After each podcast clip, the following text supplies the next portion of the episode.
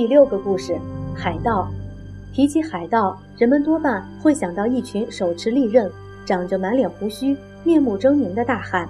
他们乘风破浪，四处劫掠，大碗喝酒，大块吃肉，杀起人来不眨眼。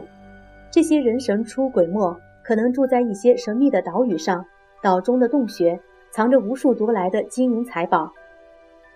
许多人都喜欢看有关海盗的故事，不过没有谁会真的愿意碰上他们。在公元十六世纪时，中国东南沿海一带的人竟然碰上了成群结队的海盗，并且还经常碰上。海盗们来自日本，因为日本一直很羡慕中国，他们的王室贵族不但接受中国王朝的封号，经常带着礼物来朝贡，而且还有许多商人也不断的漂洋过海到中国做生意。后来，这些人里面逐渐夹杂了好勇斗狠的武士以及四处流浪的浪人。他们看到官兵少的地方就结伙抢劫，官兵多的地方就假扮成朝贡的使者或是做生意的商人。另外，有些不孝的中国人也暗中和日本强盗勾结，里应外合，一同抢掠。他们占据近海的小岛或是沿岸的村落作为巢穴，无论白天还是黑夜，都可能突然出现在你的面前。无论是商船、货船还是客船，一律抢掠一顿，呼啸而去。后来，连路上的村庄、小镇，甚至城市，他们也胆敢大肆抢夺。由于行动飘忽迅速，来去无踪，加上明朝的官兵散漫，所以对海盗一点办法也没有。当时的人称他们为倭寇，因为远在唐朝以前，中国人就称日本为倭国。至于寇，则是盗匪的意思。明武宗的堂弟明世宗继位了，他对倭寇的事情并不怎么关心。他一生最大的兴趣不是国家，不是人民，而是自己的生命。他希望长生不老，成为神仙。明世宗经常请道士表演求雨求雪，如果果真下雨下雪了，便大加赏赐。他没有儿子，道士便为他求子，后来果然生了儿子，这令他十分幸福，认为道士也能除妖治病。不过，他并没有让道士为他的子民去消灭可怕的海盗。幸好，明朝的将领里面出现了几位杰出的人物，他们决心狠狠地打击倭寇。其中有位最著名的，叫做戚继光。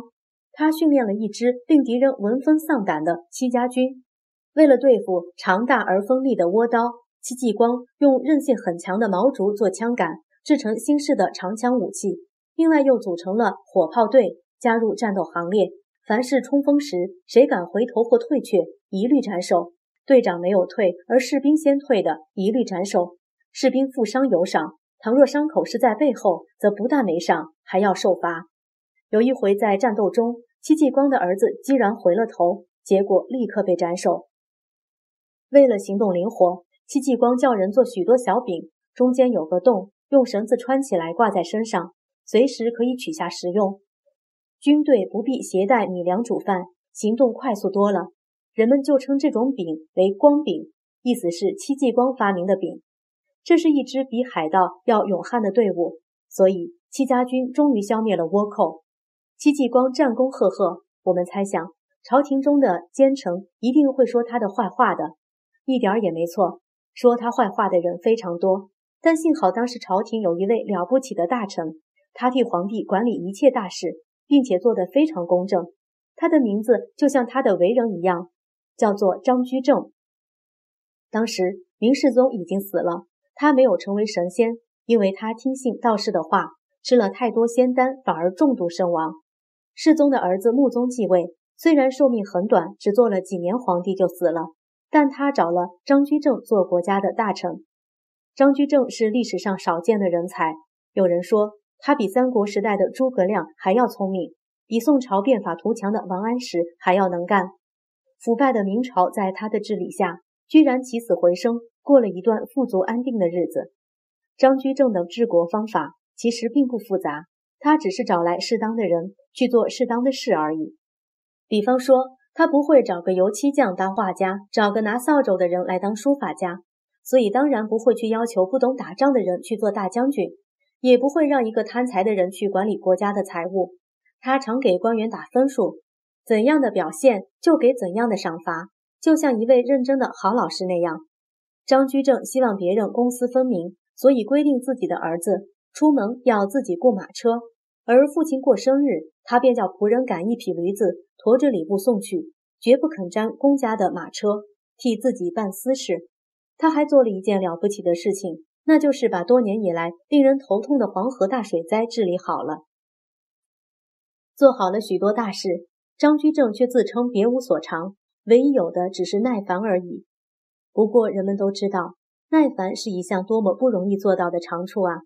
耐烦的张居正教导年纪还小的神宗皇帝，更是认真而严格，因为他觉得国家的兴衰，皇帝的责任最大。神宗皇帝若是读书读错了字，张居正便会大声纠正。皇帝早上偷懒不想起床，张居正一定不准他赖床。我们知道，又懒又坏的学生一定不喜欢严格的老师。明神宗就是这样的学生。张居正生前，他敢怒不敢言。神宗二十岁时，张居正去世，他终于松了一口气，想要好好的、痛快的解放一下。于是，凡是老师要他做的，他偏偏不做。比方说，张居正劝他节俭，他就更浪费；张居正劝他勤勉，他就更懒惰。他还做了一件更痛快的事，那就是下令把张居正的家产没收。把张居正的官爵取消，把张居正的家属充军或囚禁起来，似乎这样做才能消了他对老师的那股闷气。你可以想象，明朝又回到腐败的老路子上了。这时候，中国东边的邻居日本正悄悄地壮大起来，有位叫丰臣秀吉的军阀将领统一了日本，他的野心很大。丰臣秀吉看着地图上的日本，觉得它实在太小了，在他的西面。那个叫朝鲜半岛的地方应该可以夺取过来。如果成功了，再向明朝帝国进军。说来听听，你是不是有时候也像那个小皇帝一样，师长越要你往东，你越要往西呢？丰臣秀吉打了几场胜仗，朝鲜只好向明朝求救。于是明朝派兵援助朝鲜。双方打得如醉如痴，惨烈异常。正在此时，丰臣秀吉却病死了。因此，在公元一五九八年，也就是十六世纪末的时候，日军撤退。经过这场战役，朝鲜虽然很感激中国人的帮助，但明朝帝国却更为衰弱了。至于日本，虽然没能把邻居的土地据为己有，可是他们却发现，千年以来令他们一直又敬畏又羡慕的中国，似乎也不怎么可怕。如果有机会，或是自己更努力一些，朝鲜这块邻居的土地迟早是能到手的。